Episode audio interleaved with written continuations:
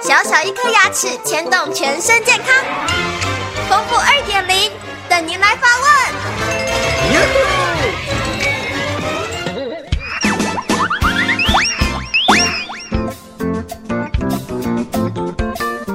大家好，我是丰富牙医诊所的刘佳琪医师。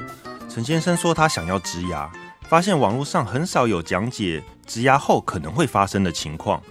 一般我们植牙完成后，在使用上到底会遇到什么样的问题呢？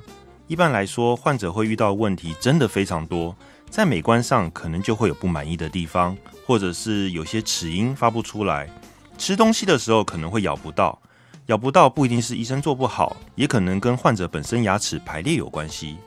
咀嚼时可能会容易塞食物在牙缝，或者是塞在假牙的外侧面。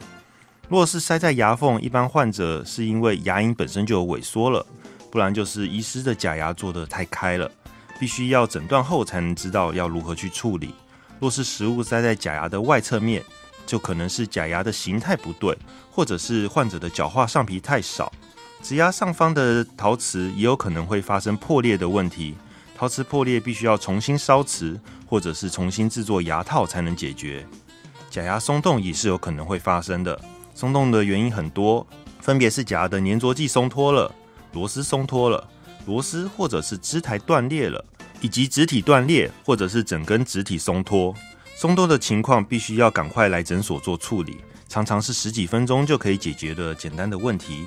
但是松脱的问题，如果你拖了太久，反而容易造成无法解决的问题，而需要重新植牙。最后是发炎、流血、有臭味的情况。这主要跟患者的清洁有关系，但是医师制作的假牙不密合，或者是设计没有留下清洁的管道，都很容易发生这类的情况。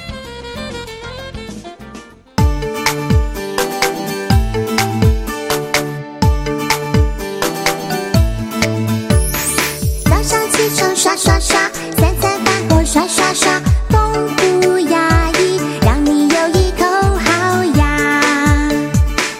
这人间真美味。